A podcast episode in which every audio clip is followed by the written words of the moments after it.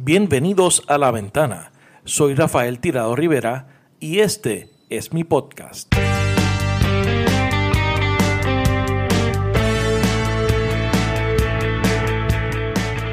Hace meses temporada y llega la temporada siguiente. Que se queda, que se queda, que se queda, que se queda, las elecciones, que se queda, que se queda, se queda. Llega el día este de Messi, que llega el padre de Messi de Argentina para firmar el contrato. Y llega el padre Messi, el padre Messi no sale del aeropuerto. El padre Messi sale por una terminal, por una puerta eh, que nadie lo descubre. Yo sabía que el padre Messi estaba en Barcelona porque tenía una persona que lo tenía controlado. Ok. Y nada, me pongo a hacer cosas, esperando tal, a que, a que el Barça hiciese oficial que Messi continuaba. Porque eso, eh, yo recuerdo que eso estaba básicamente hecho. No, no, estaba hecho. Estaba hecho, estaba hecho y ahora te voy a contar todo. Claro. Estaba, estaba hecho cuando creíamos que estaba hecho. Bienvenidos al episodio 46 del podcast La Ventana Puerto Rico. Esta semana le damos un vistazo a la temporada y la actualidad del Fútbol Club Barcelona. Para esto nos acompaña el periodista y analista de ESPN, Moisés Llorens. Moisés es el periodista catalán, barbudo, que vimos semana tras semana informando sobre las interioridades del club desde el Camp Nou a través de la señal de ESPN Plus. Con Moisés hablamos sobre los inicios de su carrera en los medios, nos cuenta cómo conoció a su querida esposa Mirella, quien trabaja para el español, el otro equipo de la ciudad. Como escuchamos en el sonido anterior, nos hace la historia tras bastidores de la salida de Messi del Barça y esto nos dice sobre la situación actual del club. Pero Rafa, vamos a ser honestos. El Barça no puede fichar. A hoy. A- a pe- claro, y a, y a pesar de tener a Christensen, No, no, no, no, no. El Barça, el Barça no puede fichar. O sea, yo te, te voy a ser muy honesto. Si quieres, vendemos humo a la gente. Mm, Claro, claro, Si claro. quieres, le vendemos humo. Ahora, la realidad es que hoy, hoy, eh, el día que estamos grabando este podcast, el Barça no puede fichar. Es decir, La re- aca- acabará fichando, ¿eh? Acabará fichando. Pero obviamente hoy no. O sea, hay, hay que prepararse para tener la misma plantilla, básicamente. Bueno, no, yo creo que van a venir refuerzos, pero que la gente no espere que el Barça pague 40 millones por Lewandowski, 50 por Rafinha, eh, 14 por Marcos Alonso. No, El o sea, Bayern no va a regalar a Lewandowski. no, no, y que el Barça no tiene para, el Barça no tiene para ir. No tienen para ir. Y Lewandowski no va a estar esperando al Barça hasta el mes de agosto, ¿eh? Claro. Ojo, Lewandowski Ya, va a decir, "Ah, ¿qué hay aquí? Esto, estos no pueden. ¿Quién está más? El Chelsea. Pues hablemos con el Chelsea. Yo creo, ¿eh? Me sorprendería mucho que Lewandowski, metiendo la presión que le está metiendo al Bayern de que no quiere jugar más con ellos, en el mes de julio se presente a entrenar. Hoy, decir- dijo, hoy, hoy Oh. dijo que, no, que su ciclo en el Bayern había acabado. Claro, claro, pero, pero por eso te digo, ¿tú te crees a Lewandowski en el mes de julio volviendo a entrenar con el, con el Bayern de Múnich porque está esperando al Barça? Pues no, obviamente. está. Sí, no, obviamente. no, o sea, no. O sea, tie- tiene que haber. eh, el, el proyecto deportivo tiene que estar atado también a, un- a una realidad económica, ¿no? Ya Al está. valor del jugador. ¿Es así? ¿Qué es lo que pasó con Haaland? O Ni más ni menos. sea, la, la- la historia de Haaland es, una, es la que iba por ahí. La historia de Haaland, Rafa, es que el Barça no tenía dinero. Claro. Ya está. Ya está. Y Mbappé se ríe cuando la porta, que yo creo que, a ver, yo creo que se malinterpretó lo que dijo la porta, ¿eh? Yo no creo que, Sí. yo no, no recuerdo que dijo la, que Laporta hubiese dicho que se había reunido con Mbappé. O que, no, No, o que exacto, Mbappé le- sí, que les había pedido 50 millones de euros. No, no. Laporta No. dijo que Mbappé estaba pidiendo 50 millones de euros, pero no al Pero Barça. no al Barça, claro. Exacto. Sí. Quiero agradecer a Moisés Llorén por su amabilidad en concedernos esta entrevista, por su valioso tiempo y además por la oportunidad de conversar sobre las interioridades de mi equipo favorito, el Fútbol Club Barcelona. Así que de culé a culé, muchas gracias en catalán y muchas gracias en español. Espero que se haya entendido. De esta forma, concluimos el cuarto ciclo del podcast La Ventana.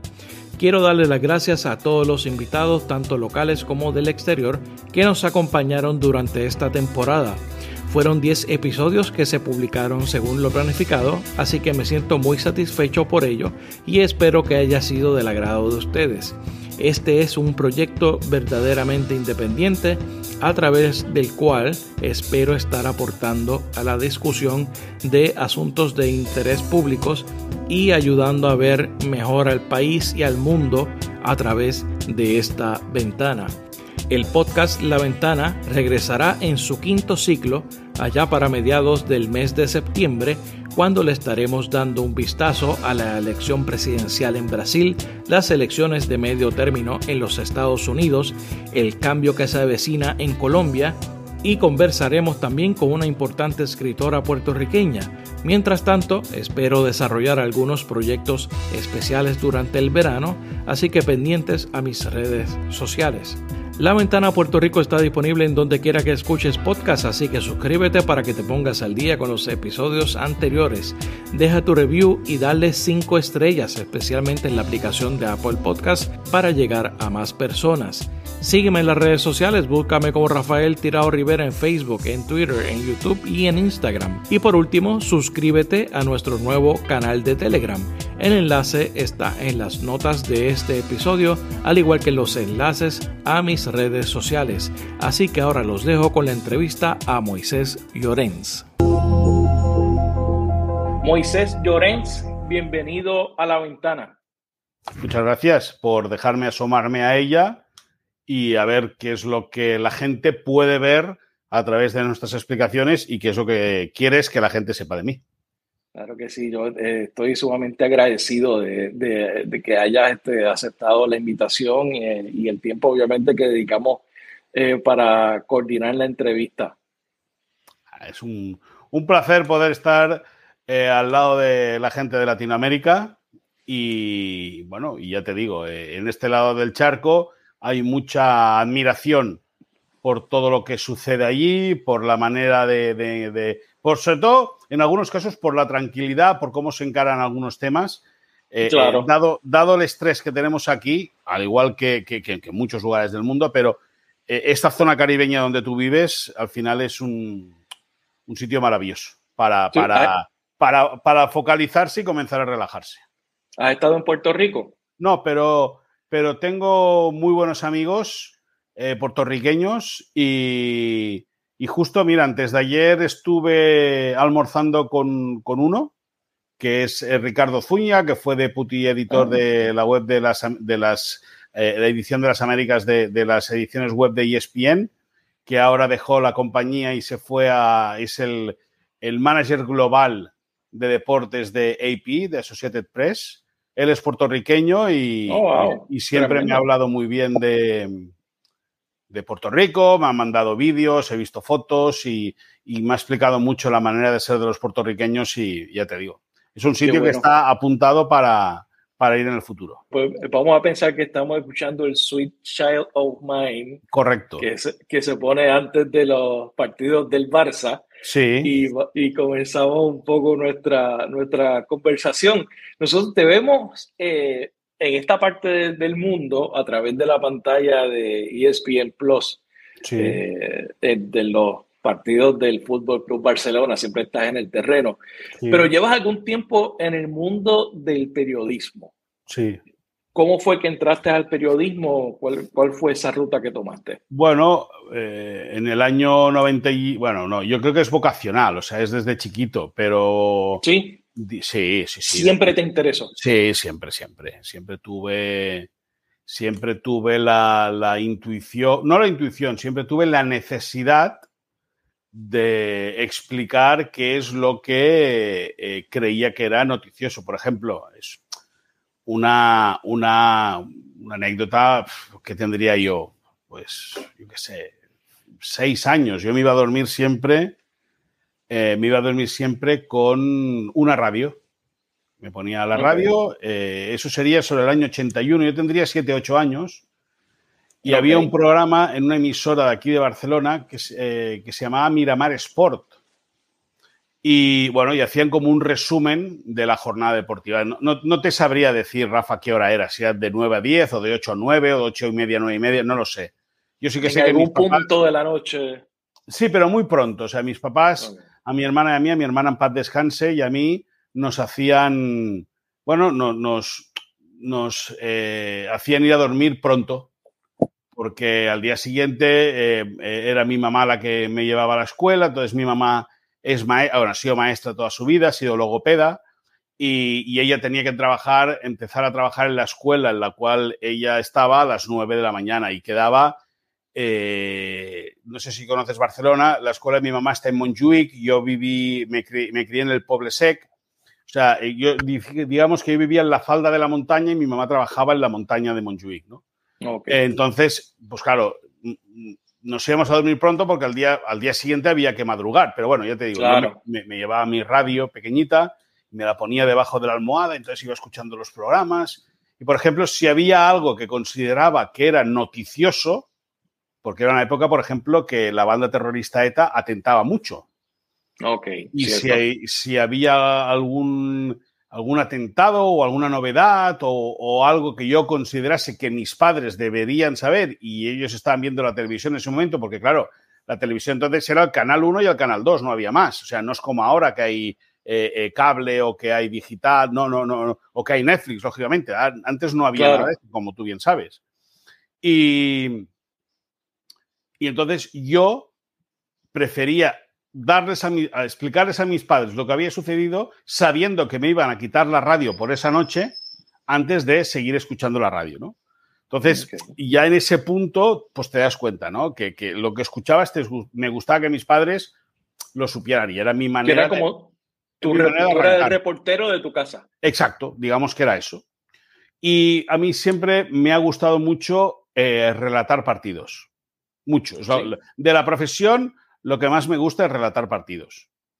Y, en el año 90 yo creo que sería finales del 95, eh, que era el primer año de Ronaldo, el primer y único año de Ronaldo Nazario en el Barça, tomando un refresco, tomando un café en, en un bar que se llama el Bar Zurich, en Plaza Cataluña, estaba con un amigo eh, que se llama Mateu, y le conté, dije, mira, a mí me gustaría trabajar en la cadena SER. Cadena nacional de radio, ¿no? Sí, una, emisora la más importante. Y, estábamos a, 300 metros donde estamos nosotros de, las, de, la, de la emisora. Me dijo, oye, ¿por qué no te vas y preguntas si hace falta algún pasante, algún becario? Y me fui para allí. Me fui para allí. No sé cómo, lo, no sé cómo me convenció, pero me levanté y me fui para allí y hablé con el que era el jefe de deportes, el que había sido el jefe de deportes entonces, eh, Xavier Saisó, y que es un mito, de la, mito viviente de la radio. Y él me dijo que dejaba la jefatura, pero que volviese al cabo de unas semanas porque iba a entrar un nuevo director de deportes. Eh, no hizo falta porque entré por otra puerta. Eh, había un programa que se llamaba Carrusel Cataluña, que es, no sé si conocéis el carrusel deportivo de la cadena SER, que es pues, correcto pues el carrusel deportivo, pero en edición catalana en los partidos de los domingos por la mañana. Contacté con ellos y ya el primer día me dieron para que fuera yo solo a hacer un partido. Y ahí me enganché, ahí comencé, ahí crecí y desde el año 96 hasta ahora, afortunadamente, viviendo de los medios de comunicación. En muchos momentos con más pena que gloria, sacrificando muchas horas de estar con los amigos por lo que era mi vocación, teniendo un objetivo claro que era ir dando pasos dentro de, este mundillo, marcándome metas, veía que les iba consiguiendo tanto profesionalmente como económicamente, y ahí me enganché y gracias a Dios, eh, hace unos años vino ESPN, me hizo una propuesta y, aquí estoy. Y siempre has estado eh, en el periodismo deportivo. Sí, siempre, sí, porque porque es lo que... Me, gusta mucho también el periodismo social, ¿eh? O sea, explicar lo que pasa en las ciudades eh, con ese tono antropológico, ¿no? De, saber eh, por qué pasa esto, de... me, gusta, me gusta, me llama la atención. En mi casa también, siempre con mi mamá y mi papá y mi hermana, crecí escuchando la cadena Ser. O sea, yo me levantaba por la mañana y ya tenía la cadena Ser puesta. O sea, las noticias eran constantes. Es decir, que siempre, claro, no había televisión matinal. Y cuando comenzó la televisión por la mañana, eh, en mi casa nunca se puso, siempre se escuchaba la radio. Yo agarraba, bueno, yo agarraba, no, mi papá se iba en coche, mi papá tenía una, una tienda en un mercado municipal eh, una carnicería y entonces cuando él iba a la tienda eh, de madrugada escuchaba la radio, entonces yo iba con él escuchando la radio, cuando volvíamos seguíamos escuchando la radio, es decir, siempre ha sido como, como algo, eh, para mí la cadena SER es algo muy familiar y a raíz de lo que íbamos escuchando, no solo el deporte, sino el, hecho de la, información de la ciudad, me, gusta mucho. Y también he pensado que una vez una reportería de guerra sería interesante, pero ahí ahora ya no me meto. Eso, claro, eso está un poco complicado, pero eso, eso, eso es una otra faceta sumamente interesante del periodismo. Y, nunca eh, fuiste jugador, intentaste, intentaste no. Eh, jugar. Era muy bien. No, Rafita, era muy Sí. Ah, al final uno tiene que ser honesto consigo mismo. Sí que se me daba bien sí que se me daba bien eh, jugando al baloncesto la posición de base y tirar a canasta. Eso se me daba muy bien. Pero nunca tuve altura. Sí. Sí, tenía, tenía, decían que tenía buen, buena muñeca, pero nunca tuve altura para, ni para jugar y, al, fútbol rápidamente descubrí que me gustaba estudiarlo, que me gustaba verlo, me gusta analizarlo pero yo no tuve la habilidad para, hombre, regatear, saber regatear y chutar y centrar. Y lo, básico sí, pero no como para, para, plantearse nada, ni muchísimo menos.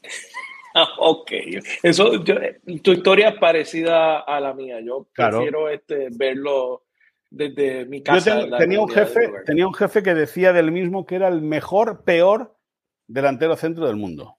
O sea, de los peores era el mejor, ¿me entiendes? El mejor, peor delantero centro del mundo. Eso está bueno. Mm. y entonces, ¿cómo empezó tu, amor con el Barça? Obviamente siendo eh, de, Barcelona, ¿no? Bueno, pero eso es, eso es innato.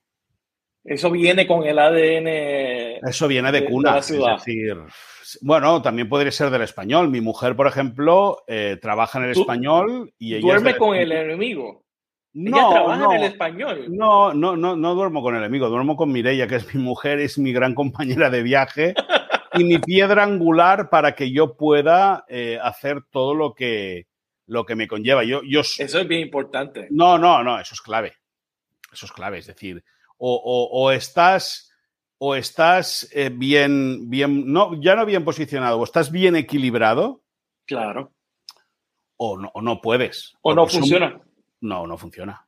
O funciona una cosa o funciona la otra, pero que para que funcionen las dos has de estar muy equilibrado. Y para mí Mireia es, eh, aparte de, que quiso casarse conmigo, es, o que, o que quiso, que decidimos casarnos, es la mamá de, nuestras dos hijas y es una madre excepcional, es una trabajadora nata, es una mujer eh, magnífica eh, es ya no leal a mí, sino leal a, sus amigos, a la familia, o sea, es una persona maravillosa. Yo cuando la conocí, y antes de que, antes de tocarle un pelo de la cabeza, antes de, pensar en besarla, yo le dije a, Jordi, uno de mis mejores amigos, que, esa, que Mireia era una mujer para toda la vida. Es decir, era. Wow. O sea, es aquello que lo ves, lo ves y lo, y lo sientes y bueno, y, y en... Y tú sentías que eso que era ella. Sí, bueno, ah, y por ahora está siendo. Yo, igual, igual de aquí tres meses te digo que nos hemos separado, porque nunca se sabe, pero, pero, pero la sensación es que, es que estamos muy unidos, que estamos muy bien y que nos compensamos mutuamente. Pero ella a mí me da mucho aire, me da mucha energía y sobre todo mucha gasolina. Eso, qué bien. ¿Y qué ya hace en el español? Ella trabaja en el departamento de comunicación del español. Yo la conocí, yo la conocí en a final de la temporada 2005-2006. En 2006 hubo mundial en Alemania. La temporada acabó en el mes de mayo y para que los jugadores no tuviesen de mayo a agosto libre, el español se inventó una gira por las Islas Mauricio, que son unas islas que hay debajo de, Madagascar, en África, eh, que son territorio francés, ¿ok? Ok. Eh, allí jugaron un par de amistosos y a mí, que para entonces trabajaba en el diario AS, eh, cubriendo la información del español y también del Barça, pero me centraba mucho en el español, me mandó a cubrir la gira. Y el día antes de salir, o dos días antes de salir, el español jugaba el último partido de liga en casa ante el Atlético Club de Bilbao y, me acerqué a Mirella en la recepción del Estadio Olímpico y le dije, oye, eh, buenas tardes. Me dijo, buenas tardes, muy educada ella. Digo, le, le comenté, oye, mandas emails desde el Departamento de Comunicación a todo el mundo menos a mí. Y ella me contestó, es que tú me caes muy mal. Y entonces, si te caigo mal, si te caigo mal, pues olvídate, ya, ¿qué, haremos? Pero, pero nada, a partir de ahí, a través del viaje, ya estando yo de viaje, le escribía, le escribía alguna tontería, ella me contestaba y a partir de ahí se generó se generó la química y mira. Oye, pero muy buena línea esa. Y además de que era verdad, ¿no? No, no, claro, claro, claro, claro, es así. Es decir, al final, es verdad también que su papá es un mito vivo del españolismo, porque fue jugador del español y fue entrenador del español. Ganaron la Copa del Rey en el año 2000, es el entrenador que gana la Copa en el año 2000, se llama Paco Flores. Él fue el técnico que ficha, por ejemplo, a Paco Palencia, al, futbolista mexicano, y lo lleva de, Cruz Azul, lo lleva al español. Y bueno, y Mireia, pues al igual que yo, Mireia eh, eh, ha, crecido con una educación muy, muy marcada en clave blanquiazul y yo he crecido por la pasión de mi... No, tampoco es que mi padre sea muy apasionado, pero eh, eh, me, metió en el entorno del Barça y yo luego, a, raíz de todo, pues con las amistades, con las amistades de mis padres, eh, había un señor en paz descanse que se llamaba Vicent y Vicent nos dejaba los carnets para que fuéramos al fútbol. Yo iba al fútbol con Vicent y con su hijo, es decir, pues te vas metiendo. Mi abuela Quintina me compraba las camisetas del Barça, me compró un chándal, me compraba el chándal Meiva, que entonces era el oficial. Entonces, pues, pues aquello, pues vas creciendo, vas creciendo, te vas haciendo y al final entras en un sitio, una sala de prensa en la cual el primer día te quedas asombrado porque estás viendo a los que son tus ídolos, pero luego con el paso del tiempo, conforme vas conociendo la institución, conforme vas conociendo los protagonistas y conforme vas conociendo tu día a día, pues ya desmitificas también un poco lo que, lo que la gente tiene ahí arriba. Claro que son, que son personas también, son una organización imperfecta, con, miles de, retos eh, y con miles de intereses también. Sí. Que eso, me imagino que de esas cosas vamos a estar hablando un poco eh, durante la conversación. Eh, y también tú eres fanático del Atlas de, de México. Bueno, fanático no. O sea, soy, como dice Jorge Ramos, eh, el presentador uruguayo de Jorge Ramos y su banda, yo soy cliente de la, de la, de dónde viene eso? No, pues mira, es muy sencillo, eh, muy sencillo. Eh, en el español entró a trabajar un chico, hace unas prácticas, un chico mexicano, que se hizo muy amigo de, de Mirella, y luego muy amigo mío, muy amigo nuestro y muy amigo de todo lo que era el equipo de comunicación del español. Y Alan, se llamaba Alan Sunderland, y cuando Alan regresa a México, empieza a trabajar en el Atlas. Y eh, me, mandó, me mandó un día un paquete, dice, hoy te he mandado una cosa, mírala, tal, y me mandó una camiseta del Atlas. Ok. Y entonces la vi y dije, ah, pues qué, qué bien. Entonces agarré la clasificación y vi que iban últimos. Y digo, no puede ser. Y entonces, entre esas y por ejemplo, que con Adal Franco, que es de las Chivas y del Madrid, yo soy del Barça, pues dije, pues la manera de contrarrestarle en México es siendo del Atlas. Y exportar la, la lucha.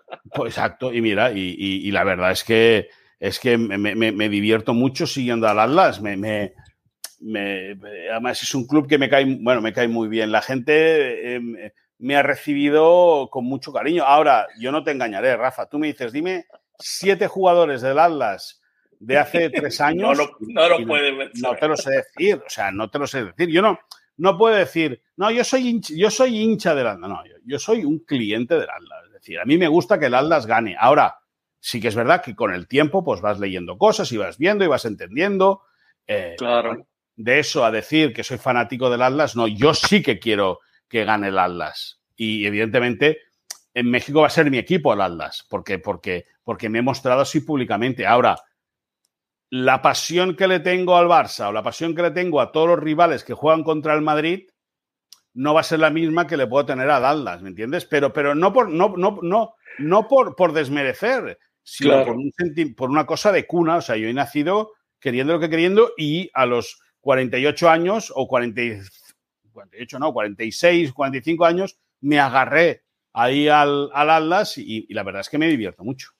Muy bien, eso, eso al final del día la gente no, no se le olvida que lo importante es divertirse, pasarla bien, disfrutar de, de, un deporte de, de, uno, de una gente que hace unas cosas increíbles. Por ejemplo, Rafa, esto se está grabando lunes, no sé qué día lo vas a, a, estrenar, pero ayer por la noche, el domingo, jugó la vuelta del torneo clausura.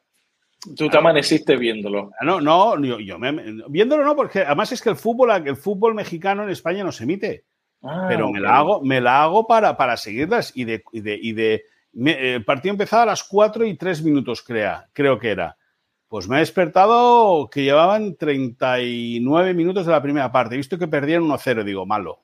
Malo, digo, porque Pachuca es fuerte en casa y a ver si pueden aguantar o no pueden aguantar. Y justo me he metido en Twitter y vi que eh, Dionisio Estrada, mi compañero en ESPN, ponía penalti a favor del Atlas. Y digo, no puede ser. Digo, no, porque además te voy a decir una cosa. Muchas de las veces que ha pasado algo con el Atlas, justo me, he despertado en ese momento. Pero justo me he despertado. Yo entonces, ¿hay alguna conexión ahí? No, no, y yo, no te engaño, ¿eh? O sea, yo mucho, lo sigo a veces por eh, LiveScore, por la, por, la, por la aplicación de LiveScore, eh, mira, mira lo último que tengo abierto. ¿Ves? el ah, favorito es el partido del Atlas, Pachuca Atlas, ¿vale? Eh, y, entonces son, a ver cómo te lo digo, por ejemplo, aquí estoy viendo un partido, ¿no? Eh, un partido, no sé de qué liga es, pero marca o pone el marcador live, ¿no? Pues claro. justo, justo yo, siguiendo al Atlas, he visto cómo abriendo la aplicación de LiveScore, ¡pum! saltaba. Saltaba y siempre a favor del Atlas, ¿me entiendes? Donde era 0-0, ¡pum! 1-0 o 0-1 a favor del Atlas. O cuando necesitaba un gol del Atlas era conectar a LiveScore y ¡pum! y saltar el gol del Atlas. Y ha sido una cosa maravillosa. Lo que explico en Twitter de que una vez Mireia me mandó a dormir al sofá, no es broma, ¿eh? Eso fue de verdad. No es broma, ¿eh? Un día me dijo, Moisés, por favor, que, en una hora me tengo que levantar, vete a dormir al sofá. Digo, mire, ya que el Atlas ha ganado. ¿Qué, ha ganado? El, ¿Qué quieres el Atlas? ¿Qué me estás diciendo? Ponte a dormir o vete fuera. Y me fui fuera. Claro. ¿Y, por el Barça te ha enviado al sofá? No, por el Barça me he ido yo solo a dormir al sofá. Muy bien. Mira, tú eh, eres, estás en ESPN. ¿Cómo tú te preparas para una... Eh, ¿Tú habías trabajado en televisión anteriormente? Había trabajado en televisión, pero nunca había hecho stand-ups ni nada. Yo me estrené con ESPN, o sea, es una cosa innata. ¿Y, cómo tú te preparas para, un, este, un público internacional y, que a veces es difícil como la fanaticada del fútbol? Bueno, pues, pues la verdad es que a veces vas muy a ciegas, porque el nivel cultural, no, no el nivel cultural, a nivel cultural, nuestra cultura de la nuestra es diferente. y lo que aquí puede ser una cosa eh, que se diga normal, o sea, que, que sea normal, en, allí suena, puede sonar muy mal. Claro. Es el caso, por ejemplo, mira, mira el caso de el caso cultural, lo de Cavani, lo que le sucedió a Cavani con la, con la Federación Inglesa, que le contestó a un compañero, a un amigo suyo íntimo negrito, Sí, la Federación Inglesa lo castigó tres partidos por, por, racismo. Pues eso, has de tener también cuidado en ir para allá. Por ejemplo, a mí recuerdo un día que. Mm, recuerdo un día con Álvaro Morales, era en ESPN AM, programa que ahora ya no se hace, que veníamos hablando, era posterior a un Barça Madrid.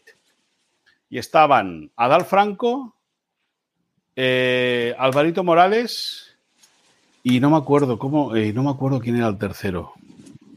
No me acuerdo quién era el tercero. Bueno, la cuestión que nos pusimos a hablar y Alvarito y, Adal, que los veía que iban a por mí, me les salté enseguida al cuello.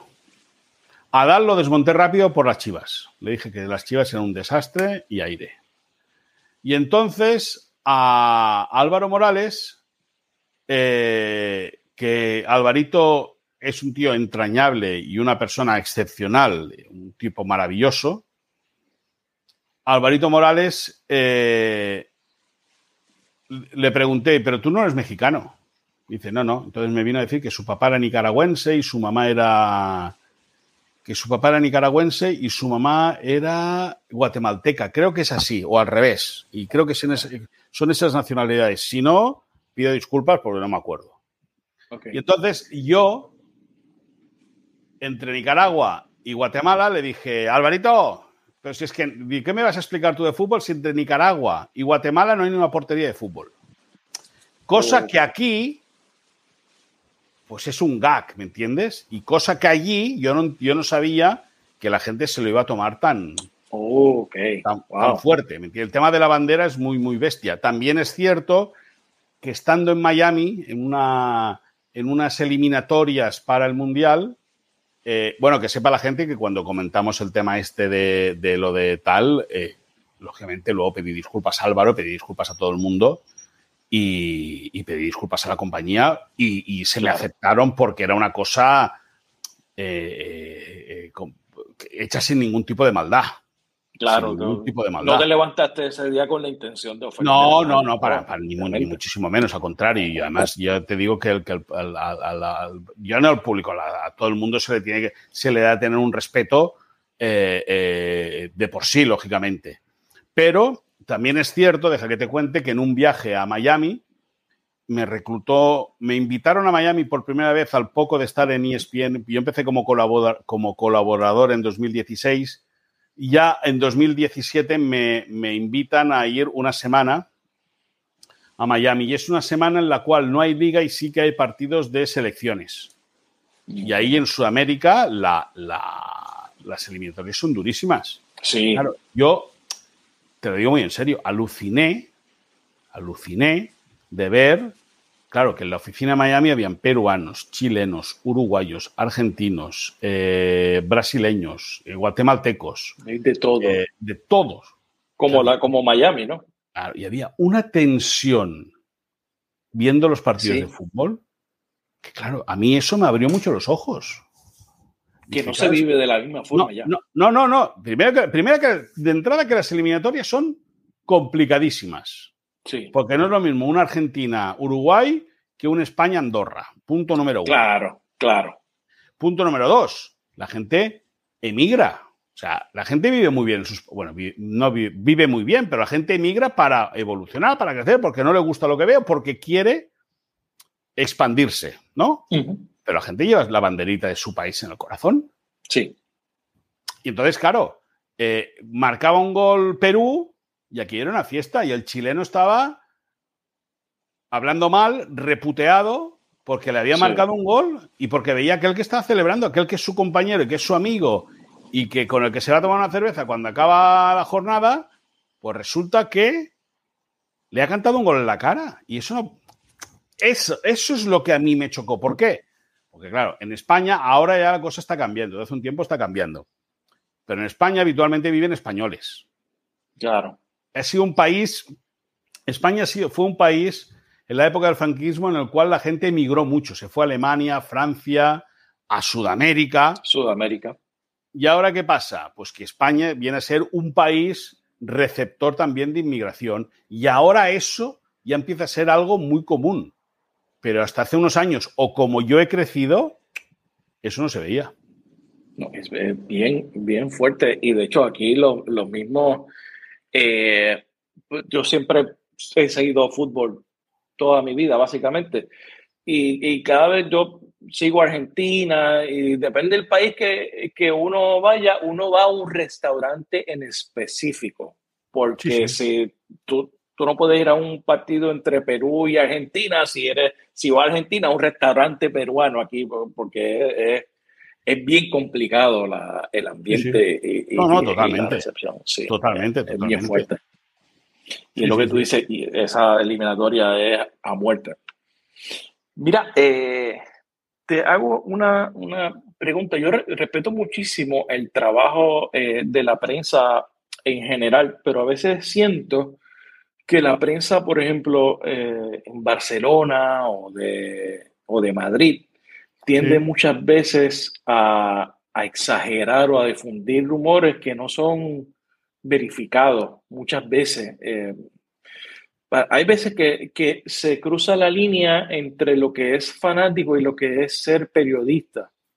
Eh, yo, yo te distingo a, ti porque yo creo que tú eres muy serio a la hora de, de ofrecer información y, y, y, no, no, no, no riegas rumores ni, falsa, ni creas falsas expectativas en, el público. No sé si, me, si es mi, mi percepción, una percepción mía equivocada. ¿Qué, ¿Qué, tú piensas sobre eso? No, a ver, yo entiendo que para la compañía en la que trabajo, ESPN, hay programas que puedes reírte y hay programas que tienes que ser muy serio. Qué serio, claro. Entonces, en el Sport Center no vas a hacer, no vas a hacer un show. Yo, yo intento reírme también en el Sport Center, ¿eh? intento reírme.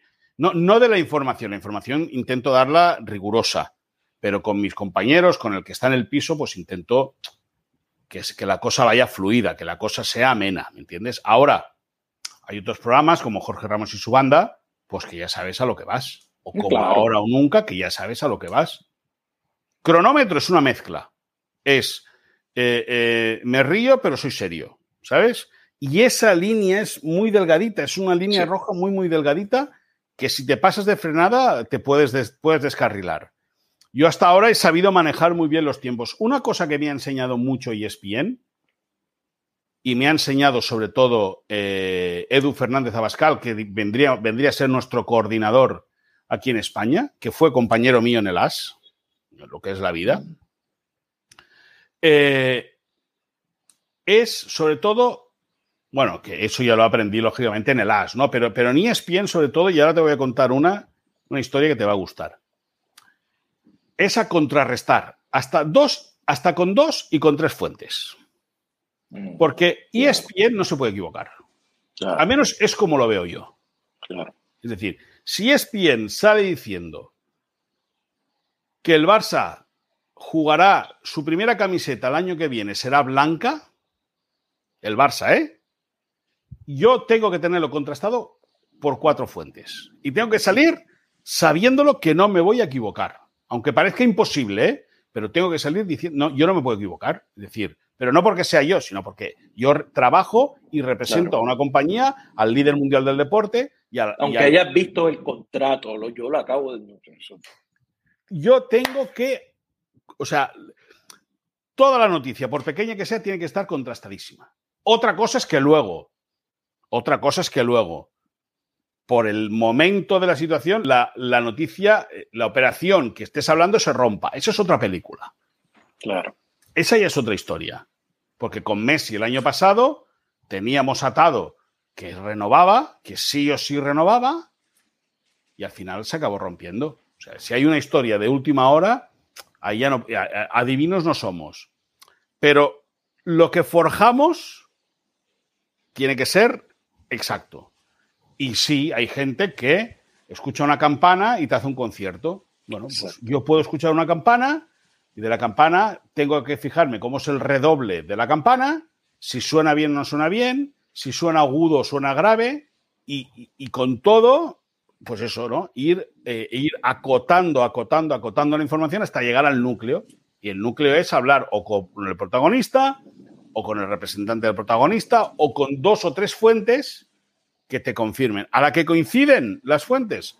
Pues ya empieza un proceso de elaboración de cómo vendemos la historia, cómo, hacemos para, para protegernos y, entonces al final pues acabas, acabas diciendo, hay mucha gente que me dice en Twitter, es que no des noticias del Barça ahora, es que no hay noticias del Barça. Claro. Es que el Barça ahora la noticia es que el Barça no tiene un dinero, no tiene dinero, no tiene un céntimo de euro. Yo hace tres semanas escribí en Twitter que el Barça no podía fichar a Lewandowski. Y la gente se me tiraba encima. Y es que el Barça hoy no puede fichar a Lewandowski. Pasado mañana, si se activan las palancas económicas, veremos qué sucede.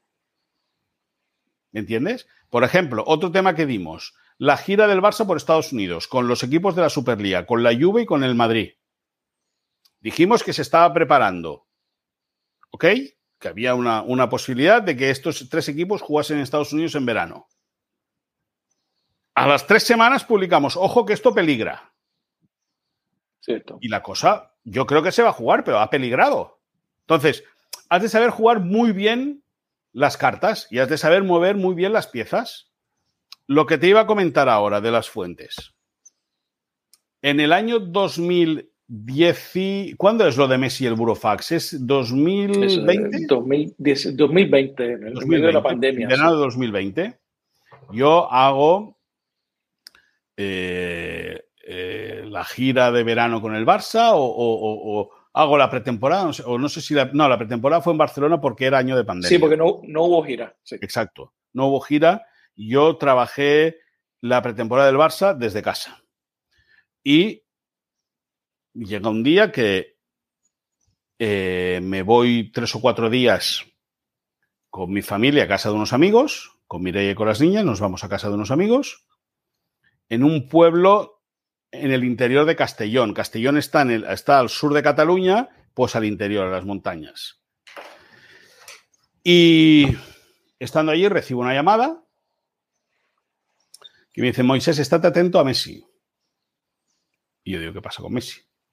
Dice, estate atento con Messi a ver qué va a pasar con él en el futuro. Vale. Perfecto. Entonces lo dejo ahí, hablo con, con, este Edu, con este compañero que te decía, y eh, Rodrigo Fáez, que es nuestro compañero en Madrid, uno de los compañeros de Madrid, le llega también la información de que ojito con Messi. Entonces, en dos días son dos voces diferentes, la que le llega a él y la que me llega a mí, de Messi. Bueno, vamos a estar atentos a ver qué sucede. También en la profesión, como tú comprenderás y como tú bien sabes, has de tener buenas fuentes. Claro. Y hubo una fuente que me llamó a los tres días, me dijo, Moy, sin haber hablado yo con él de nada, ¿eh? Me llama Moy, atento a Messi con el Manchester City. Entonces ya, ahí ya me mosqueé. Dije, en tres días, dos a mí y una a Rodrigo, de que Messi, ojo con Messi, y ya me puse a rascar me puse a rascar, estando de vacaciones, me puse a rascar, me puse a rascar. Y sacamos con Rodrigo, Rodrigo también sacó información, de que el Manchester City está haciendo números para llevarse Messi. Entonces ya eh, encajaba todo. Decíamos, pues, pues, sí, sí, si el Manchester City está haciendo números, Messi está disconforme después del 2 a 8, pa, pa, pa, pa, pa, pa, bueno, pues veamos a ver, empecemos a focalizarlo ya el tema en con que el Manchester City hace números para llevarse a Messi. Lo teníamos escrito, yo no me atrevía a publicarlo. No me atrevía porque me lo creía, pero, pero claro, era Messi y el Barça. Es que estamos hablando de que Messi se podía ir del Barça y era muy gordo. Eso era, impensable. Era impensable, impensable. Pero bueno. Pensar un Barça sin Lionel Messi. Correcto. Entonces, el día que nos. el, el volvimos de, la estancia esta con estos amigos y yo continuaba mis vacaciones y me iba con, con Mirella, mis dos hijas y una amiga de mi hija mayor, nos íbamos a un apartamento a, nada, a pocos a 25 kilómetros de aquí de casa. Cogemos, agarramos el apartamento, pues aquello para, para, para evadirnos un poco de todo y para salir de casa que habíamos estado confinados durante tanto tiempo. Y nos íbamos por la tarde. Entonces yo por la mañana quedo con un tipo que trabajaba en el Madrid. Y quedó a tomar pues un refresco con él por la mañana. Nos vemos, él me trajo una cosa que le había encargado para un amigo, me da esa cosa, nos sentamos a hablar de cómo ha ido el año, bla, bla, bla, bla, bla, bla. Y le digo, oye, digo, me ha llegado esto tú, ¿A ti te ha llegado algo? Y dices, es verdad, Moisés. El City está haciendo números. Claro. Digo, me cago en todo. Digo, hostia, esto ya es serio. O sea, gente del Madrid ya me venga explicando esto, pues ya he hecho un paso atrás. Y entonces ya dije, voy a atacar directamente al Barça.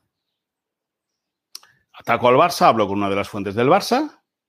Me dicen que es cierto, que a ellos les consta que el Manchester City viene por Messi.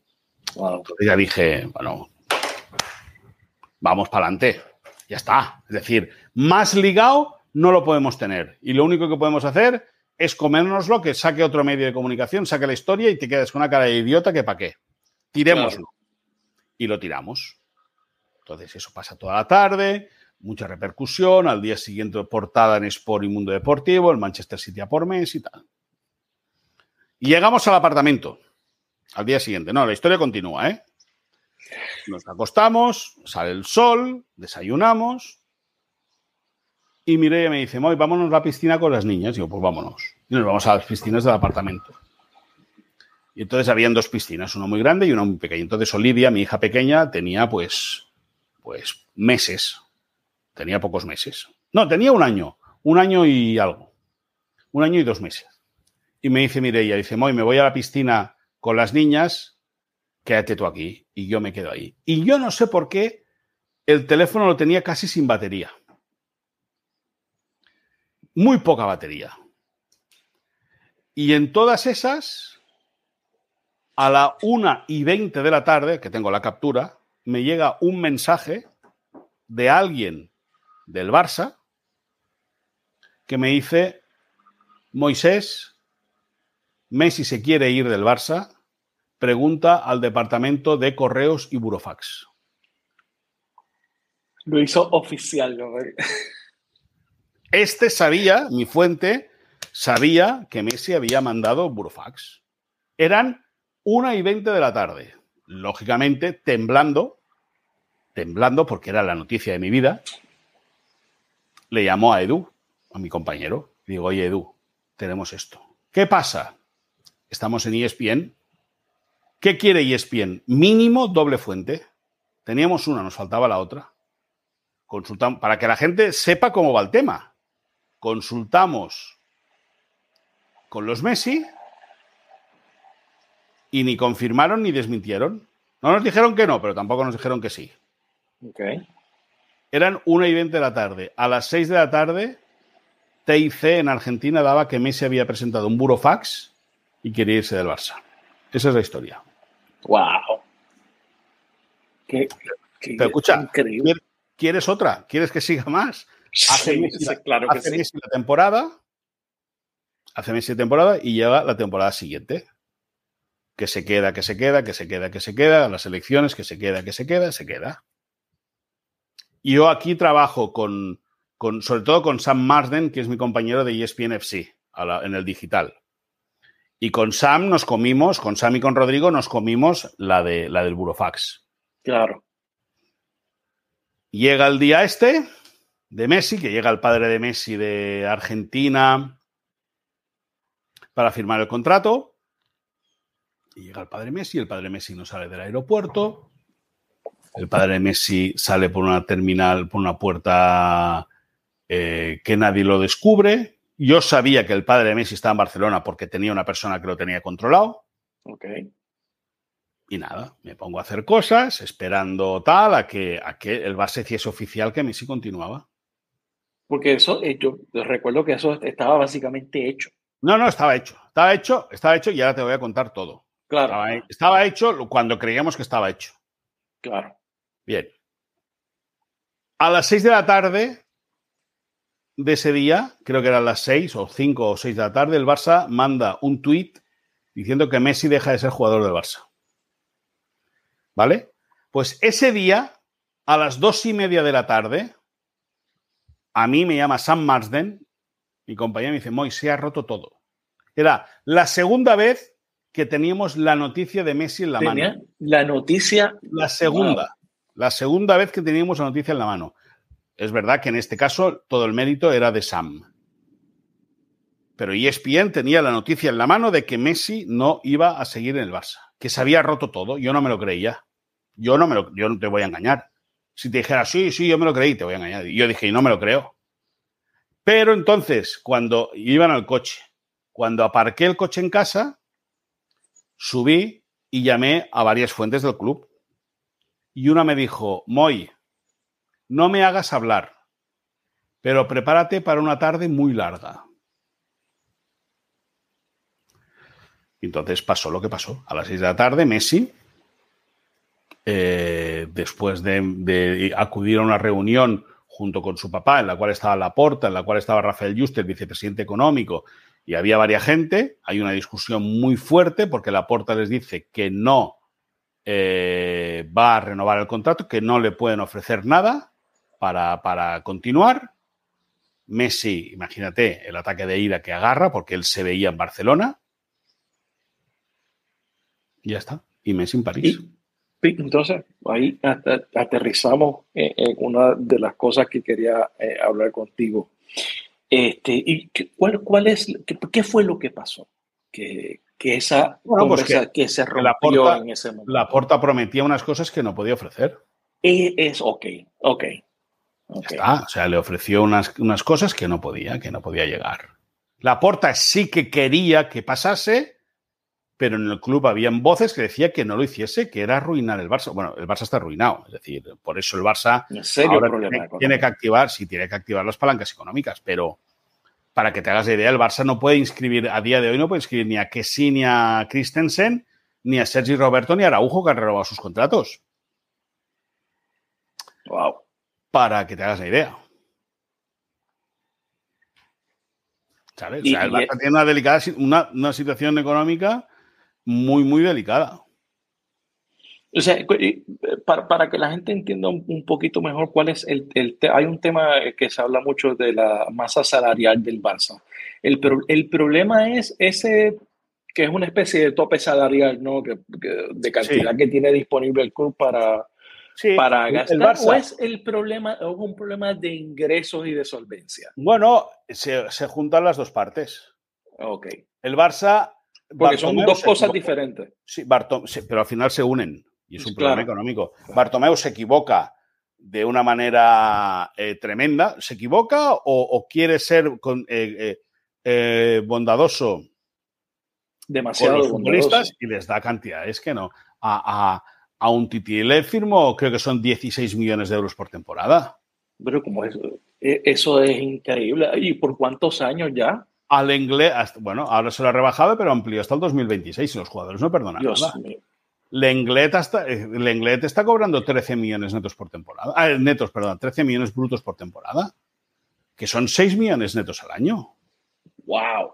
Claro, y si a eso, claro, al final Messi, Messi cobra ciento y pico millones brutos.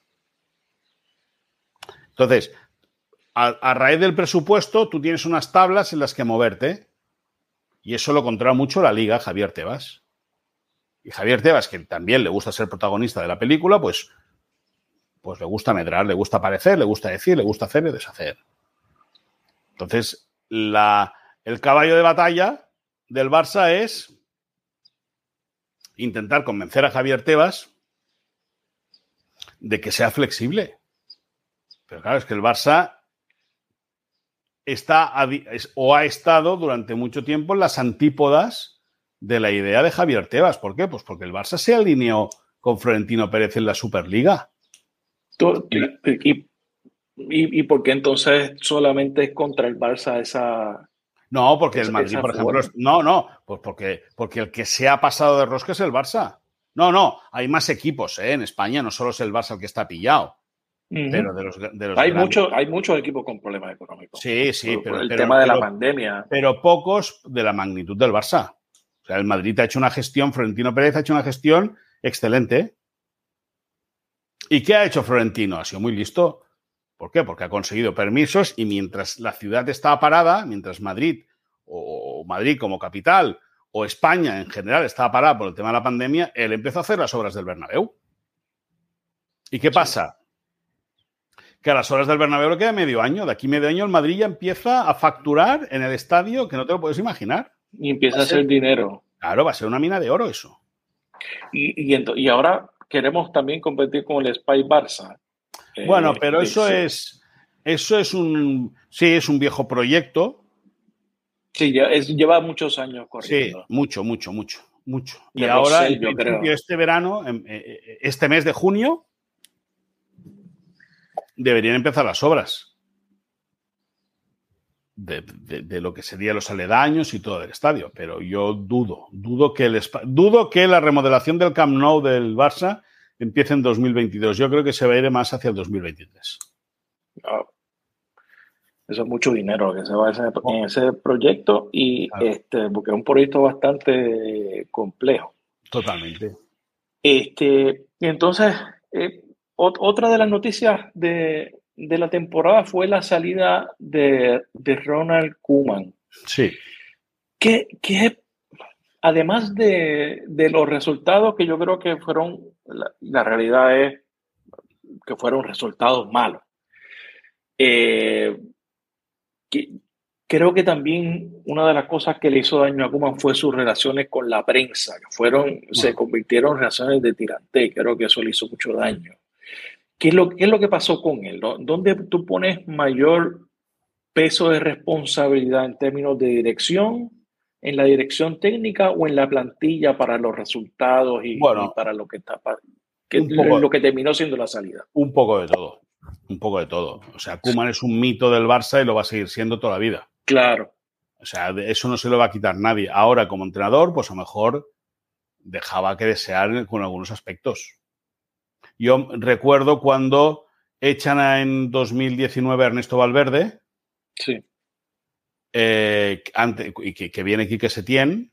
Yo recuerdo antes de ir a Arabia por primera vez a jugar la Supercopa de, España, el Barça empata en Cornellá contra el Español 2 a 2. Y ese resultado de Bartomeu lo enfada mucho, mucho. Y Bartomeu se reúne con la plantilla, se reúne con el entrenador y yo recuerdo hablar con gente muy cercana al presidente y decirle, no fichéis a Kuman. No fichéis a Kuman. Hablar con gente que haya trabajado con él. Kuman es un mito del barcelonismo, pero gente que ha trabajado con él dicen que no es el ideal. Y, bueno, al final fueron, por ese tiempo que fracasó la operación de, poder traer a Xavi, que Xavi está entrenando en, en Qatar. El Barça fue tres veces a buscar a Xavi a Qatar, las tres veces les dijo que no y al final, al final acabó, acabó viniendo Quique Setién, que fue peor el remedio que la enfermedad. Porque con Valverde el Barça ganó dos ligas en dos años. En el mes de marzo y en el mes de febrero, la primera en el mes de marzo y la segunda en el mes de febrero, el Barça ya era campeón. Es verdad que luego le pesa mucho la eliminación de Roma y la eliminación de Liverpool. Sí, pero yo creo que se fue bastante injusto con, la forma en que, se fue. No, y, y Ernesto Valverde Tejedor, un entrenador, para mí, ideal para el Barça en 2017. A los tres días de estar entrenando al Barça se le va a Neymar. Claro. Y el tío en el mes de marzo gana la liga. Y fichan a Dembélé y al primer partido se le rompe. Se le rompe para seis meses. Sí, wow. Ah, es que, es que hay muchas cosas. Hay muchas cosas. Por eso se tiene que respetar todo. Pero hay mucha gente en Twitter que habla desde la ignorancia. Sí. Pero se tiene que respetar todo. Se tiene que comprender.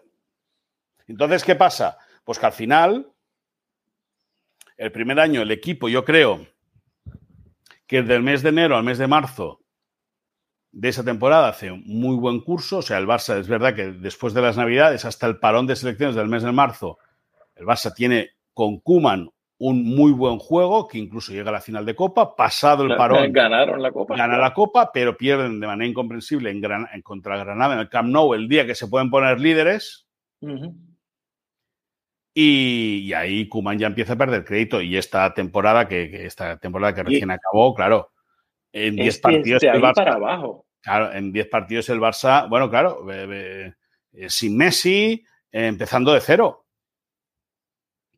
Y, el, y, con Pedri reventado porque había venido de los, de los Juegos Olímpicos, había jugado la Eurocopa, es decir, sin descanso, pues al final es verdad que a Kuman se queda sin argumentos futbolísticos o sin figuras para poder desenvolupar todo su proyecto y, tiene que inventarse una cosa nueva que no le sale bien. También es cierto que desde el vestuario explican que Kuman muy trabajador tampoco era.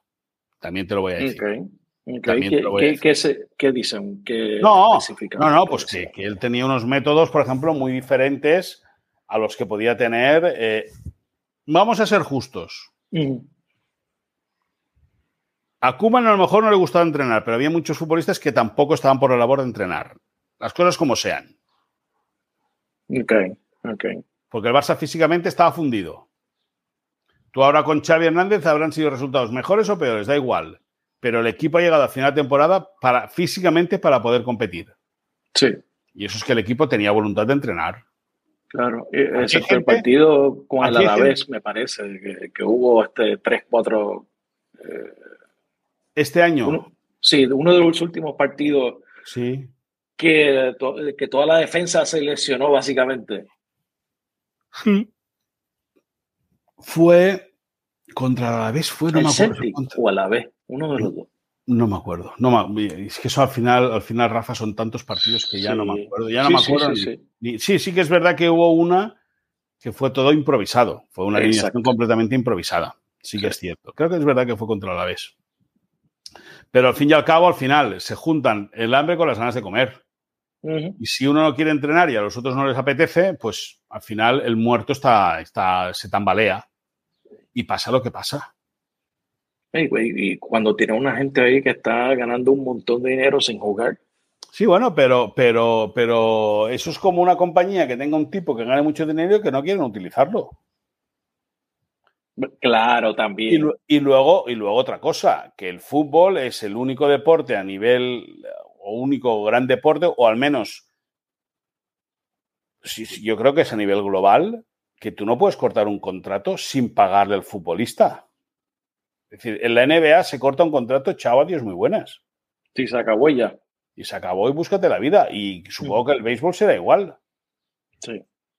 Eh, eh, eh, un jugador no le interesa tal, viene la, franquicia, te corta, chao, búscate la vida. O, o, escucha, si quieres seguir jugando, vete al otro lado. En el, en el fútbol no. En el fútbol no me interesa usted, págueme. Claro. Oye, si no está jugando, bueno, pues págueme. Usted firmó este contrato, liquídeme el contrato y cuando me dé el contrato me voy. Entonces, con esos contratos, ¿quién va a querer irse? Nadie. Claro. Y, no es tan fácil sacarlo. o sea, futbolísticamente sí que puedes encontrar. Futbolísticamente sí que jugadores pueden encontrar acomodo. Lógicamente. Pero ¿quién le va a pagar un Titi 16 millones o 18 millones de euros o 14 millones de euros? Nadie. Él sale de aquí a retirarse. Entonces el jugador que dice, ¿tú quieres que me vaya? Liquídame el contrato. llegamos a un acuerdo, ¿eh? Me lo pagas en 10 años, pero me lo liquidas todo. Y por eso que hacen muchos jugadores, se quieren ir cedidos. Cédeme y me pagas parte de la ficha. Wow, e-, eso sí que es increíble. Claro. Es un negocio redondo para ellos. Claro. Este, llegó Xavi eh, a la dirección. Me hubiera gustado que Xavi hubiera llegado de, otra forma, ¿no? Al, Barça. Se había dicho que, que Laporta no era muy fanático de la, de, de la posibilidad de que Xavi llegara. ¿Cuán de cierto es eso? bueno, sí, sí. No, no, es, verdad, es cierto. Es cierto. La idea de. La idea de.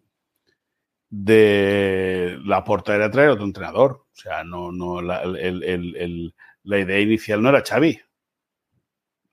Pero al final, pues mira, se impuso, se impuso él y Xavi, bueno, pues, vamos a ver. Xavi yo creo que le está tirando... ¿Sabes qué pasa? Que el tema de... Eh, hubo elecciones en el Barça, que es cuando gana la puerta. Y está uno de los, uno de los, de, los oponentes de la puerta se llamaba Víctor Font. Y Víctor Font tenía como entrenador a Xavi Hernández. Y tenía como director deportivo a Jordi Cruyff y ahora resulta que el entrenador del Barça es Xavi Hernández y que el director deportivo es Jordi Cruyff. Y, terminó con los dos. No, no, claro. Entonces, eh, eh, Laporta sabía o sabe que Xavi es un gran paraguas. ¿A qué me refiero que es un paraguas? Que cuando venga el chaparrón pone a Xavi delante y que se lo coma él. Pero lo que pasa es que la gente que a Laporta ya lo conoce de la etapa anterior, yo creo que si la temporada que viene no es buena, los tiros van a ir al palco, no van a ir al, entrenador. También al entrenador, pero compartidos en gran parte con el palco. Sí, Sí, porque Xavi, al igual que Kuman, es una leyenda de Barça, pero una leyenda que se fue del Barça hace cinco años, seis sí, años. Sí, no, se fue en 2015. Después de ganar la final de la Copa de Europa contra la Juve en Berlín, ese fue Exacto. el último partido de Xavi Hernández con el Barça. Exacto. Y, y, y este y por lo tanto es más reciente, ¿no? La- el aura que tiene él. Y, y yo creo que eh, es- representa lo- los valores y la forma de juego de la institución. Sí, pero, pero también te voy a decir una cosa, ¿eh? Eso está muy bien. El querer que el Barça juegue como antaño está muy bien. Pero el Barça no va a tener nunca un Valdés, un Alves, un Piqué, Puyol, a Vidal, Busquets. Xavi, Iniesta. Para sostener esa forma de juego por mucho tiempo.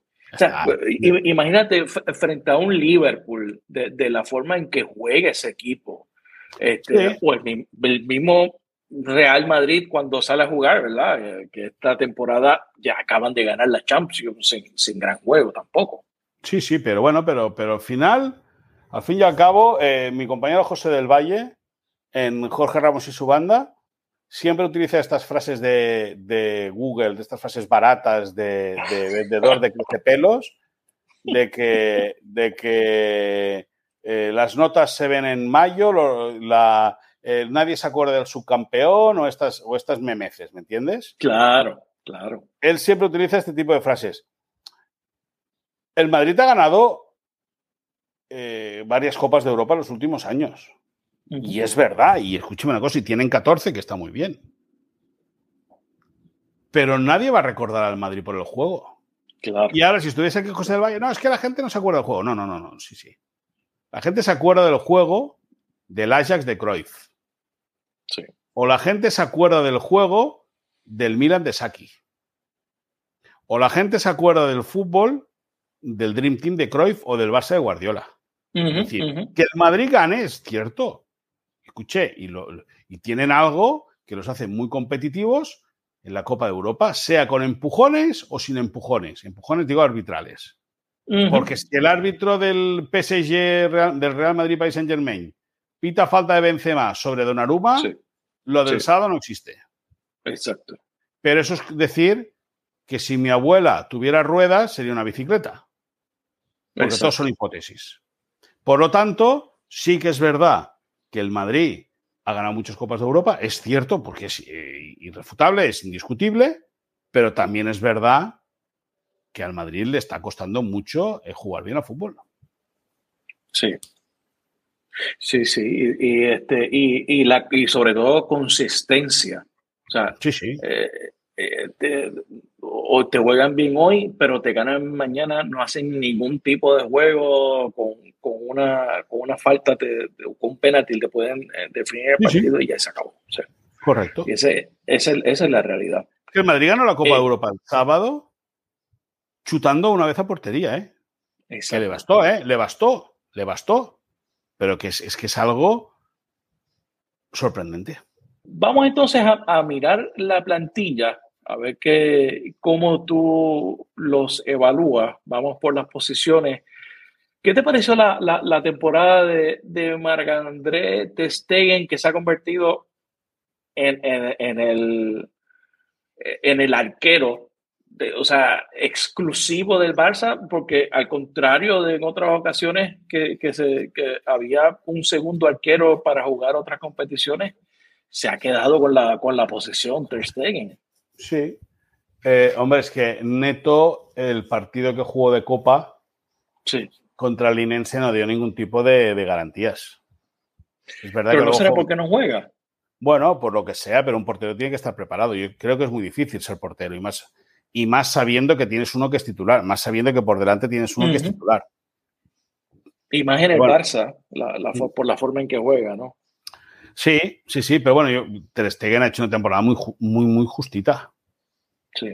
Muy justita. Es verdad que muchas veces yo creo que Ter Stegen es la principal víctima de que el entramado defensivo del Barça es malo. Sí. y al final te dejan vendido.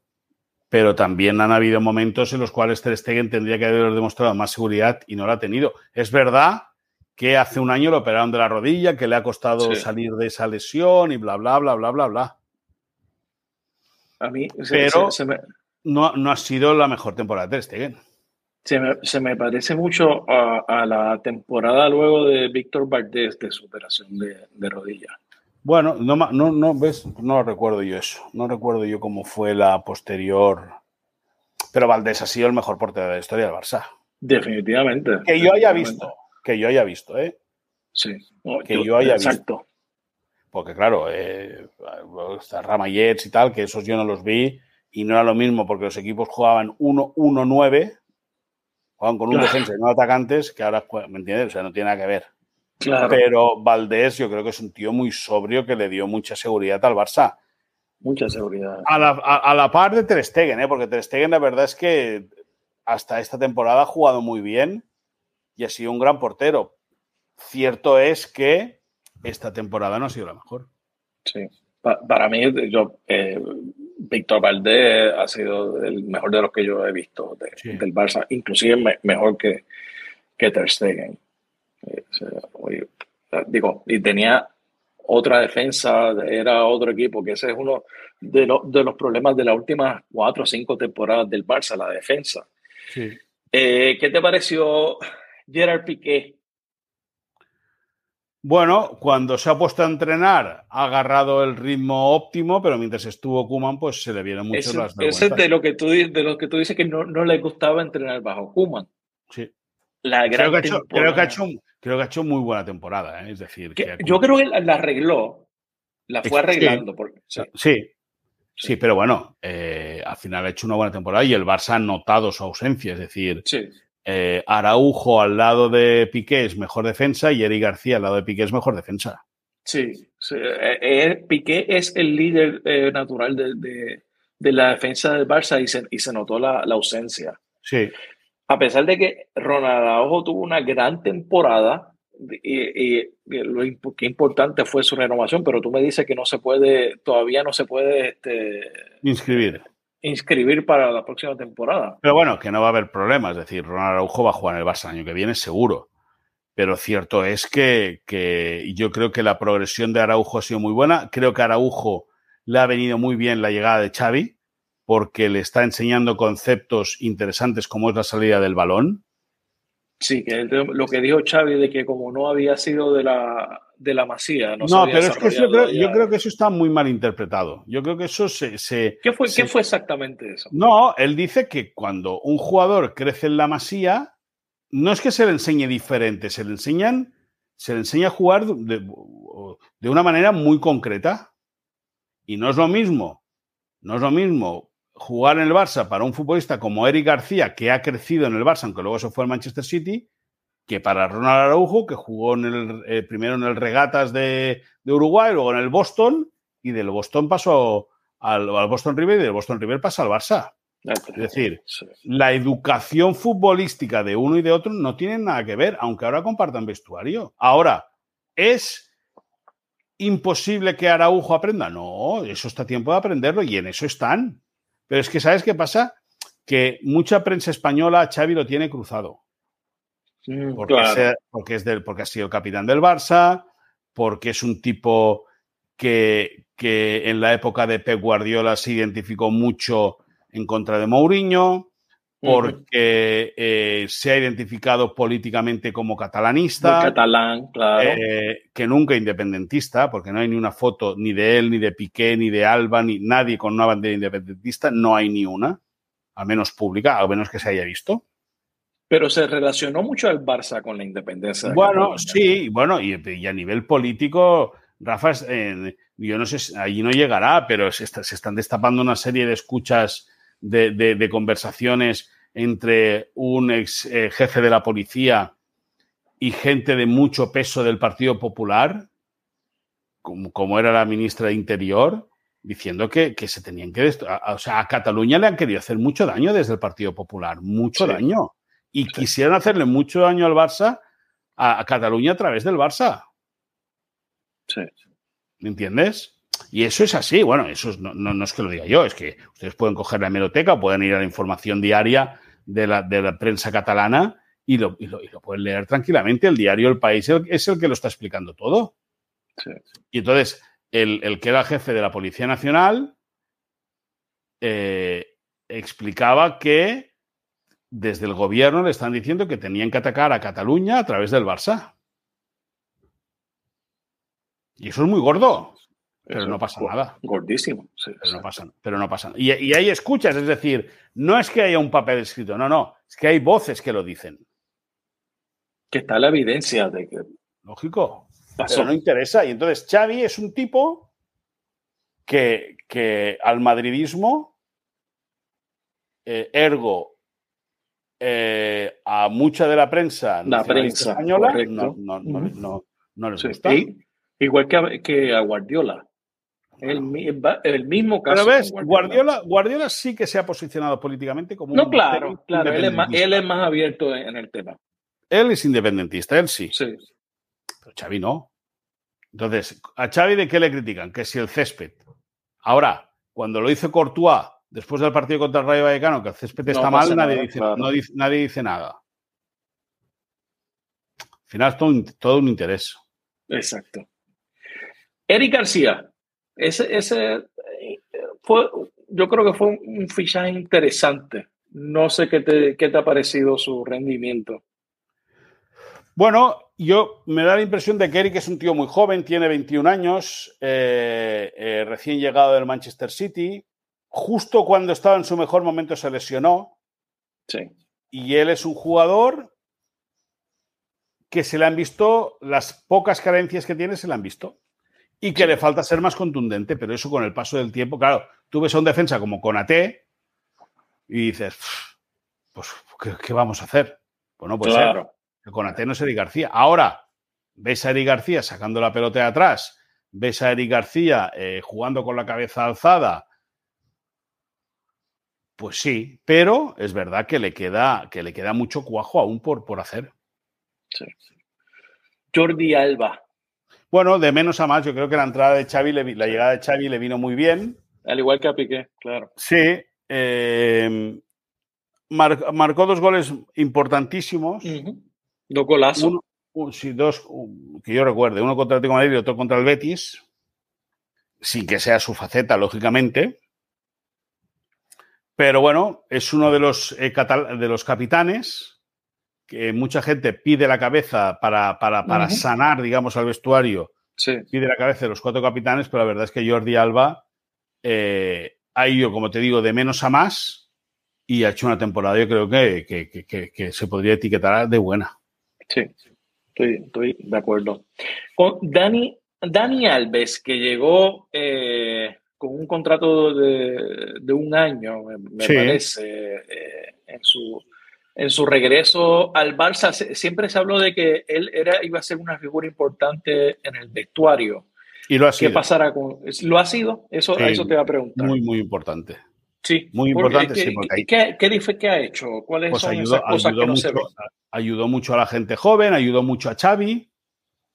Eh, lógicamente, futbolística, o futbolísticamente, es evidente que no está ya para jugar en la élite. Claro, claro. No está, es decir, es la realidad. En el Bernabéu, en el Bernabéu... Eh, Contra con Vinicius, difícil. En el Bernabéu, el partido de antes del Bernabéu, el Barça juega en Turquía contra el Galatasaray y ahí se lesiona Serginho Dest, que iba a ser titular en el Bernabéu para frenar a Vinicius. Y Xavi agarra la idea de poner a Dani Alves. Y es el hermano de Xavi Óscar Hernández, que es aquel chico de barbita, de gafas, que está en el banquillo con, con Xavi, para que la gente lo identifique, y el que le dice que no, que, tiene, que ahí tiene que jugar Ronald Araujo, que es veloz, que tiene fuerza y es el que puede secar a Vinicius. Y no se equivocó, le salió muy bien sí. la partida al, a Xavi gracias a su hermano. Dani Alves ha hecho una temporada buena, o media temporada buena. En ESPN explicamos que el contrato nuevo tendrían que negociarlo, o sea que tendría que negociar un contrato nuevo. Hubo gente que quiso desmentirnos diciendo que no, que había una cláusula que le podía alargar el contrato de manera automática y no es así. ¿Y ahora qué sucede? Que Dani Alves quiere llegar en forma al Mundial y posiblemente le den un contrato de medio año hasta el mes de enero. Hasta el mes de enero podría ser. Sí. Eso, este, eh, eh, lo, tienes toda razón. Yo creo que no, no, está para, para ese nivel, pero yo creo que aporta mucho en, en otras partes de, de, especialmente en el vestuario. Eh, Sergiño de este. Bueno, también. Inconsistente. Sí, sí, porque ha sido muy irrelevante en muchos casos. Eh, la entrada de Xavi, Xavi creía, creía que iba a ser mucho más importante de lo que al principio fue. Hubo un momento que Xavi decía que habían jugadores que no entendían el juego de posición. Uno de ellos era Serginho Dest. Pero con el paso de, las semanas, eh, la, la, idea de Xavi ha cambiado. Y ahora a priori se lo quiere quedar. Otra cosa es que Serginho Des, que puede tener mercado para venderlo por 25 o 30 millones de euros, venga alguien y lo quiera comprar. Pero la idea inicial es que se quede Serginho Des. O sea que Xavi cuenta con él. En, principio sí. En principio. Eh, Clement Lenglet. Bueno, ese, es otro. No, no ha jugado. No, no, no se puede evaluar porque no ha jugado. Pienso que es víctima de que la pasada temporada tuvo errores que le, señalaron mucho, o sea, le, acusaron mucho. A mí es un central que no me desagrada, a mí. Creo que es un tipo correcto, pero es verdad que el año pasado hizo cuatro o cinco penaltis en cuatro o cinco partidos clave que al equipo le hicieron mucho daño y eso lo ha marcado mucho delante de la gente. Sí. Eh, uno, uno de tus jugadores favoritos, Carmen Guesa. Pasa palabra. No puede jugar en el Barça. Eso está para el Celta. No, no, no, no, no, es que no puede jugar en el Barça. Y yo pienso que con Kuman hizo un primer año muy bueno, el cual el tío lo dio todo, pero no está. Bueno, yo, yo, yo lo que podía dar hasta ahí. Ya está. Pues ya, ya está. Es decir, es que el año pasado juega en el Barça porque en el filial están todos lesionados, entonces sube él y se queda. Pero, escúchame, es como si, y a mí me sabe, me sabe muy mal porque es muy fácil criticar desde aquí y hablar eh, mal, pero, pero bueno, pero, pero hay, hay, hay, situaciones y situaciones. ¿Tú podrías dirigir la NASA? No, definitivamente. Pues entonces el otro tampoco puede jugar el Barça. Sí. Sí, sí, no, no, no, no de, verdad, me recuerda mucho a Mark Bartra. No, yo creo que Bartra era mejor jugador que él. Yo creo que Bartra tenía más nivel que. Sí, porque Bartra. Bueno, de aquí un tiempo lo veremos. Bartra, Bartra eh, eh, salió del, del, Barça, se fue al Borussia Dortmund, luego uh el Betis bueno, vamos a ver, vamos a ver cuál es la carrera de, Oscar Mingueza. Ojalá le vaya muy bien, ¿eh? Ojalá le vaya muy bien y triunfe. Pero yo creo que en el Barça no tiene nivel. Sí. Eh, vamos al centro del campo. Eh, Busquet, qué importante es la figura de, de Busquet para el Barça. Sí. Bueno, clave, es el ancla. Y cuando el equipo está bien es porque Busquets está bien. Y cuando el equipo juega compacto es porque Busquets está a gusto. Si el equipo se estira, Busquets sufre y el Barça lo pasa muy mal. Pero Busquets es un tío que lee el fútbol dos o tres segundos antes que el resto. Y eso no tiene precio. Sí, y, también ese es otro que también la, llegada de Xavi le, ha beneficiado. Le ha venido muy bien, sí, sí, sí, Son íntimos amigos, ¿eh? Xavi Busquets. Sí, claro. Eh, Pedri, que es jugador diferente. Pedri, lo que pasa es que Pedri fue víctima o de que no supo decir que no a, algunas cosas como a la selección olímpica o fue víctima de su avaricia de querer ir a, todo y a todo no puede. 19 años. Aunque tengas, aunque, tengas aunque tengas 19 años, si tú eh, al final juegas 80 partidos en un año, en 360 No hay forma. Ya está. Sí. sí, sí. Eh, pero, pero es un gran, un gran jugadorazo. es el futuro. Es el, futuro. del Barça. Por cierto, en la Unión Deportiva Las Palmas, que es el equipo del que procede, hay otro chico que se llama eh, Moreiro, que juega. Moreiro. Moreiro. Que juega como Los Ángeles. Sí. sí. No, importante para estar pendiente en el futuro. Frankie de Jong. Pues Frenkie, de Jong. A mí Frenkie de Jong, que es un jugador que siempre me ha gustado, que la gente critica, que si no ha dado, que si podría dar más, que si tal, igual. Yo creo que Frenkie de Jong ha hecho lo que tenía que hacer. Y que si no ha dado más es porque el equipo no ha chutado más, no ha tirado más. Yo, ah, eh, de acuerdo, pero, pero tampoco, no sé, estas últimas, al fin, con la llegada de Xavi, creo que, que, se ha proyectado más al frente, pero el, muchacho no, tuvo dos años sin atacar, básicamente. Bueno. es, eso es lo, que me, lo, que no me encanta de, de, de Frankie de Jong. Pero a lo mejor porque, porque ha tenido que estar pendiente de otras cosas. Yo creo que Frankie de Jong es un tipo que pisa mucha área. Otra cosa es que pueda rematar. Pero, pero que sí, que, que, se le podrá señalar y se le podrá decir sin ninguna duda. Pero bueno, yo creo que es un jugador que ha cumplido con nota en la temporada. Hay gente que dice que no, ¿eh? pero yo pienso que, ha sido de lo mejor del Barça. se, le vincula con el, con el United con la llegada de Eric Ten Hag. Bueno, yo te digo que Tenaki, por lo que sabemos nosotros, Tenaki y, y Frankie de Jong no son los mejores amigos. Ok, ok. Creo por la información que tenemos. ¿eh? Es verdad que también manejamos la información de que el Manchester United ha sondeado al Barça varias veces por Frankie de Jong, pero que si fuese otro entrenador, a lo mejor Frankie de Jong se lo pensaría, pero Frankie de Jong, primera, creo que no quiere trabajar con Tenac, primera, y segunda, creo que quiere jugar Champions League. Y Cristiano ha fracasado en el Manchester United porque no ha conseguido llevar ese equipo a la máxima competición europea. Sí, pero bueno, de Cristiano hablamos más, más adelante.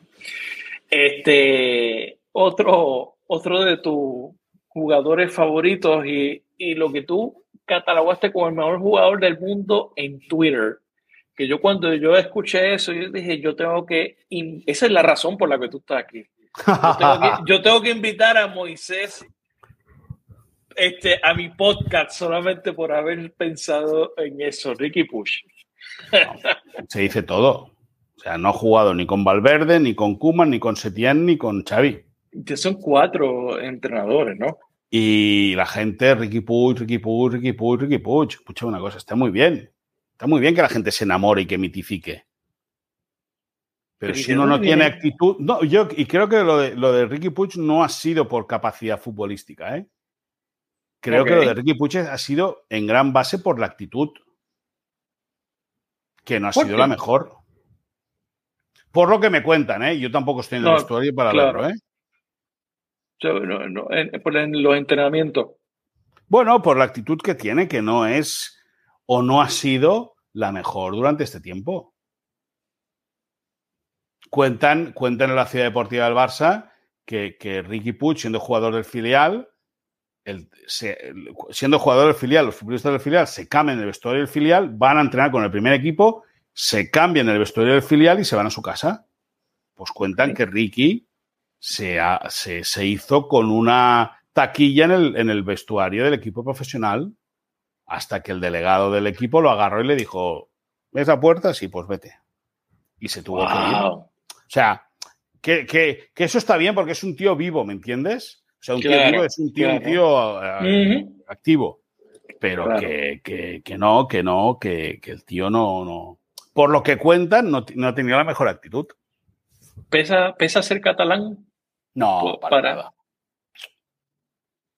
Para él, en contra, al contrario. No, eh, te digo a favor, para, mantenerlo todavía. No, no, y has, visto que no, no, no, ya has visto que no, has visto que, no, o sea, que, no, que es un jugador que, que, en las inferiores podía dar pases verticales, pero tú que has visto todos los partidos del Barça, en los cuatro ratos que ha jugado Ricky Puig, es verdad que tiene dos llegadas, marca un gol y el otro se lo anulan. Sí. Pero ¿cuántos pases verticales ha metido? Ni uno. Claro. Ni uno. Sí, no. Y que luego otra cosa. Conforme está el fútbol en día, el día de hoy, tú metes a Henderson a marcar a Ricky Puig y se lo come con patatas. Se, lo come. se lo almuerza. Ah. Sí, y, eso a, ver, eso es uno de los que yo debe salir pronto Y, el, problema es que a quién le interesa entonces. Ah, no sé. O sea, eso ya. cosa. Eso ya es problema de, Ricky Puch y de sus agentes. Que por cierto es el mismo que el de Gerard Piqué. Ok, ok. Y, creo que es uno de los que Xavi ya le avisó de que no, iba a contar con él en, la próxima campaña. Sí, aparentemente sí. Ok. Nico González.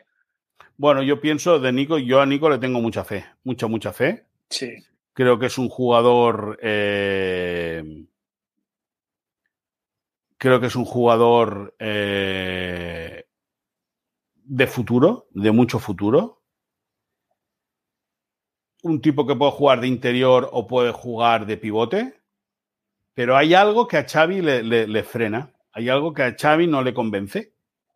y, además. ¿Desapareció lo último No, porque se lesionó, porque, porque se lesionó, estuvo lesionado. Tuvo un problema, se rompió un dedo del, eh, un hueso del pie y eso le hizo desaparecer. Pero, pero al final yo creo que Nico es jugador de futuro. Veremos si lo ceden o no lo ceden. Veremos qué es lo que pasa con él. Ese eh, eh, Gaby, ese es mi, mi jugador favorito de la plantilla. Ese muchacho no conoce el temor. No. Eh, es tan joven como inconsciente. Sí. Eh, es un jugador que va a ir a más. Le acusan de ir a la selección española por ser representado por Iván de la Peña y que Iván de la Peña y Luis Enrique sean íntimos amigos. Yo creo que Gaby va a la selección por lo que tú dices, porque es un jugador diferente. Es un tipo de 17 años que muerde, un tipo que juega perfecto en el interior zurdo, que puede crear, que puede generar, que tiene llegada, que tiene trabajo, que tiene desborde. Bueno, pues eh, ahí está la historia con, con Gaby. Eh, y yo creo que es uno de los grandes descubrimientos y una de las eh, piedras angulares del futuro del Barça. Hay, hay drama alrededor de su renovación. Bueno, no, no hay drama, hay mucho ruido. Pero la porta se equivocó porque cuando dijo que Iván de la Peña no había contestado es que Iván de la Peña no mm. tenía la oferta encima de la mesa. O sea que eh, era un, problema de comunicación, entonces. Totalmente, entre ellos, entre el club. Entre, el club y la gente. No, no, no, no, no, no. La gente está tranquilo en su casa esperando que le mandaran la oferta de renovación. El problema es entre el club, porque la Porta tendría que haber preguntado si habían mandado la, ah, oferta y no, le, no la habían mandado. Oh, wow. Eh, eso es, un problema de, administración terrible. Total. Sí. Pero bueno, que sepas que ya tiene la oferta en la mesa, ¿eh? Ok. Perfecto, eso me da tranquilidad. definitivamente, yo no, sabes que nunca me compraron una camiseta del Barça y estoy pensando eh, de, jugadores, de jugadores, comprarme la de Gaby. Pues mira, es el jugador favorito de mi hija mayor, de Lucía. Sí. Está todo el día con Gaby, tiene a Gaby en la boca. Gaby, Gaby, Gaby, Gaby, Gaby, Gaby. ¿Y cuándo viene Gaby? ¿Cuándo juega Gaby? ¿Dónde vive Gaby? ¿Y cómo es Gaby? ¿Qué has hablado con Gaby? ¿Ya has llamado a Gaby? Y no sé cuánto. Sí, Gaby, Gaby. me tiene Gaby así. Muy bien. Bueno, vamos a ver la, delantera que tenemos este, en la plantilla. Aubameyang, qué gran refuerzo. Bueno, sí, la verdad es que ha caído de pie y se, coronó como goleador en el Bernabéu, donde hizo dos goles, pudo marcar dos o tres más eh, y se ha adaptado muy bien a lo que le pide Xavi. Sí que es trabajo en la presión y definición exquisita y creo que lo tiene todo. Es interesante cómo a veces los jugadores eh, terminan ciclos eh, como le pasó a él en el Arsenal, ¿no? Que era básicamente un descarte del Arsenal, llega al Barça y ahora demuestra nuevamente la Pero vamos a ver, vamos a ver esta segunda temporada, a ver cómo, cómo la inicia y cómo le va y todo eso. Sí. Sí, eh, mucho, hay muchos jugadores que llega rápido a producir y después no son consistentes en la forma de, hacerlo. Ferran Torres, ese sería el balón de oro sin de la mitad de los tiros que falla. Sí, pero bueno, al final, al final eh, él es un competidor nato. Eh, a mí más buena, que buena actitud. A mí más que fallar goles, lo que me preocupa de Ferran es que no se va de nadie. Es decir, en el extremo cuando encara no ha podido, no ha podido desbordar aún. Sí. Y eso es lo que me preocupa porque él es un extremo, él no es delantero centro, él puede jugar como delantero centro, como falso delantero centro, sí, pero no es delantero centro. Claro. Memphis Depay. Bueno, eh, eh, yo creo que es lo que mantiene al Barça en el arranque de temporada, no con vida, porque enseguida se deshincha, pero lo que mantiene al, Barça en, en, en, bueno, pues, pues, pues en carrera, de alguna forma. bueno, sí. O, por lo menos lejos del descenso. Sí, eso. eso. Creo que acabó, acabó siendo el máximo goleador del equipo. Fue víctima de un agotamiento que le hizo acabar, eh, eh, que, se, que se rompía muscularmente dos veces. Demasiados partidos. Y, pero bueno, ha sido, la verdad es que ha sido algo diferente en el ataque. Eh, un jugador que venía gratis. Claro, este jugador con Messi, pues a lo mejor hubiese conectado mucho mejor, hubiese jugado de manera diferente Xavi, lo acaba poniendo de, atacante por la izquierda, que es su posición natural, y acaba dándole buen, buen, resultado al Barça. Es un jugador que acaba contrato la próxima temporada, no esta que tenemos, sino al final de esta temporada. Y veremos si. Y veremos si eh, eh, renueva o no renueva su contrato con el Barça. Adama Traoré, que, que, llegó eh, con mucho ímpetu luego como que desapareció luego del cuarto, quinto partido. Es que al final ha tenido que competir con, con, con, con Dembélé. Con Dembélé. Y yo creo que Adama, si supiese, ya te digo, eh, que es muy fácil hablar desde aquí, ¿eh? Claro. Pero si Adama fuese más fino a la hora de centrar y a la hora de definir, no se habría ido nunca del Barça. Porque extremos con esas virtudes hay muy pocos.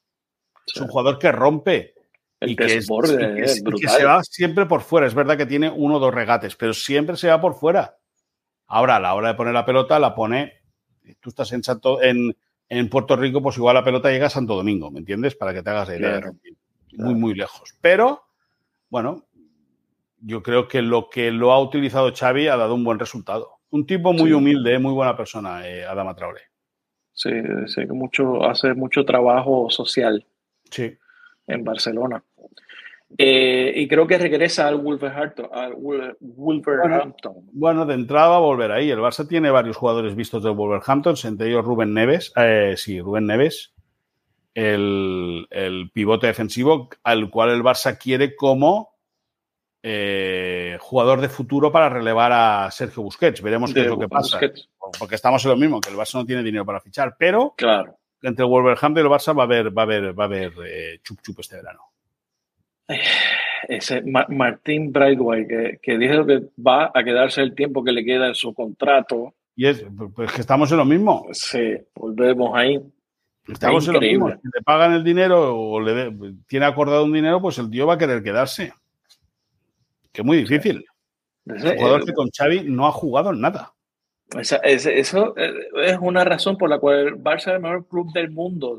ganas un montón de dinero, vives en Barcelona eh, y no tienes que jugar. Vive en Castelldefels y su mujer eh, y son muy, muy generosos, muy, muy, muy, muy generosos, pero mucho, pero mucho en acciones con la Cruz Roja. Ok. Pero muy, muy generosos. La familia, la familia Bradway son muy, muy generosos en acciones eh, solidarias con la Cruz Roja. Qué bien. Mm. es importante siempre. Pero futbolísticamente no. Claro. Mm. Luke de Jong que regresa al Sevilla y yo creo que de verdad se ha ganado el respeto y el cariño de, la afición. Sí. Luke, de Jong, que empieza el año eh, marcando un gol clave contra el Mallorca en Mallorca. Eh, al siguiente partido que juega es contra el Real Madrid en la Supercopa de España, en Arabia, marca el 1-1 en un muy buen partido del Barça, y a partir de ahí todo es subida, todo para arriba. Pero es que dos semanas antes del, partido contra el Mallorca, en el Camp Nou es pitado, pero de una manera, de una manera eh, eh, pero total.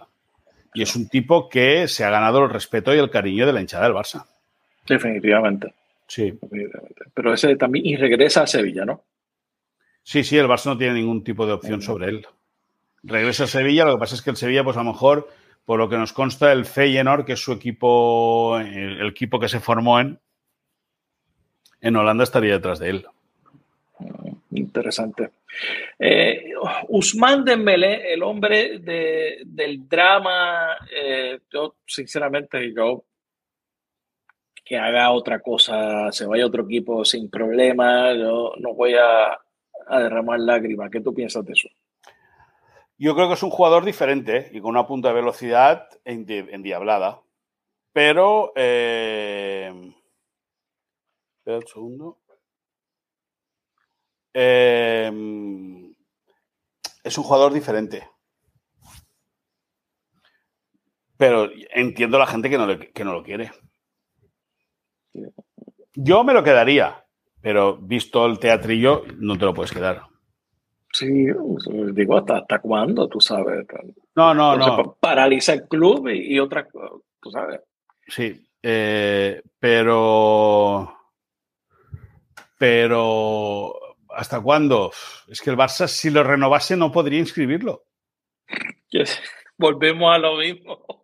¿Qué es eso? Y luego otra. Y luego otra, ya no es eso. El tema también es que, que, se tendría que hacer un contrato nuevo de más dinero del que gana ahora. Claro. ¿Entiendes? Se le queda alguien por ahí de alguien que yo creo que vimos la plantilla básicamente completa.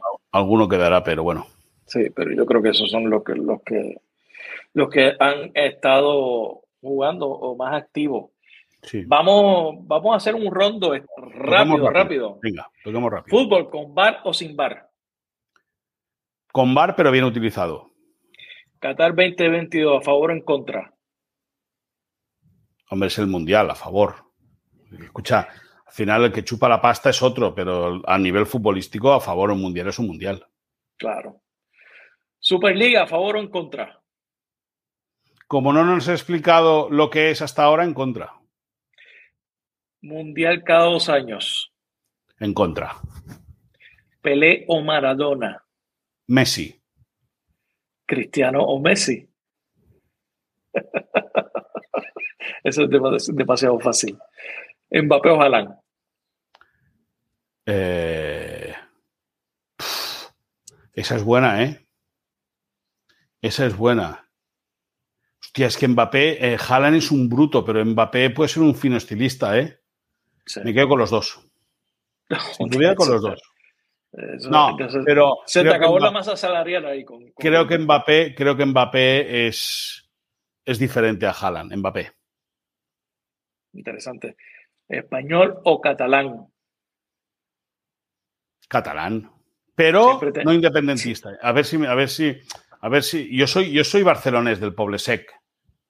Y si me dices si yo quisiera ver la selección catalana o la selección española, pues la selección catalana. No tengo nada ni en contra de España ni de la selección española, ni muchísimo menos. Pero yo de raíz y de cultura y de nacimiento soy catalán. Muy bien.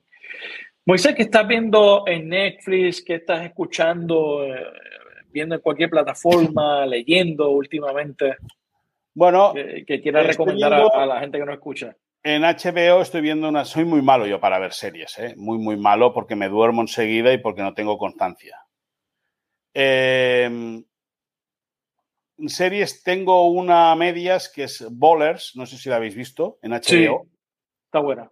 Y, y bueno, y hace, para que te hagas la idea, hace poco acabé de ver Prison Break. Para que te hagas la idea de, oh, lo, lento que soy yo viendo series.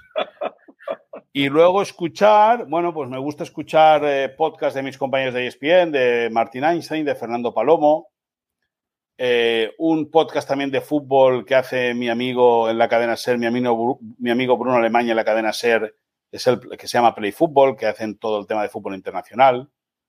Y tampoco te creas que mucha cosa más. ¿eh? Escucho la radio, me gusta escuchar mucho la radio en directo, radio en catalán, en la emisora RACU o Cataluña Radio, también me gusta escuchar la SER. Me, me apasiona el deporte en directo en la radio. Eh, me gusta mucho ver también deporte en directo en, televisión, fútbol, baloncesto, eh, balonmano. Eh, me llama la atención, aunque sean diferido, partidos de béisbol de la, de la Liga Americana. un poco de todo, pero al final lo que acabo viendo es el partido, de, al final, en un día de temporada normal, acabo viendo el partido del Barça, del Madrid, del Atleti y del Español. Esos cuatro intento verlo seguro. Muy bien, eso, eh, eso es importante. Moisés, ¿algo más que quieras añadir? Nada, que ha sido un placer, que ha sido un gusto, que empezábamos con la idea de que fueran 40, 45 minutos y nos hemos ido a una hora y 45 minutos. Ahora aguanta tú a Mirella cuando suba. A ver qué le explico yo a ella. Está bien, perfecto. Moisés Llorens, gracias por estar en la ventana. A vosotros la cerramos, pero otro día, cuando tú quieras, volvemos, la abrimos y explicamos lo que vemos desde ahí. Claro que sí. Muchas gracias. A vosotros. Chao. Gracias por escuchar este episodio de La Ventana. Sígueme en las redes sociales, búscame como Rafael Tirado Rivera en Facebook, en Twitter, en Instagram. La Ventana es una producción de Change Lab Media para Rafael Tirado Rivera. Hasta la próxima.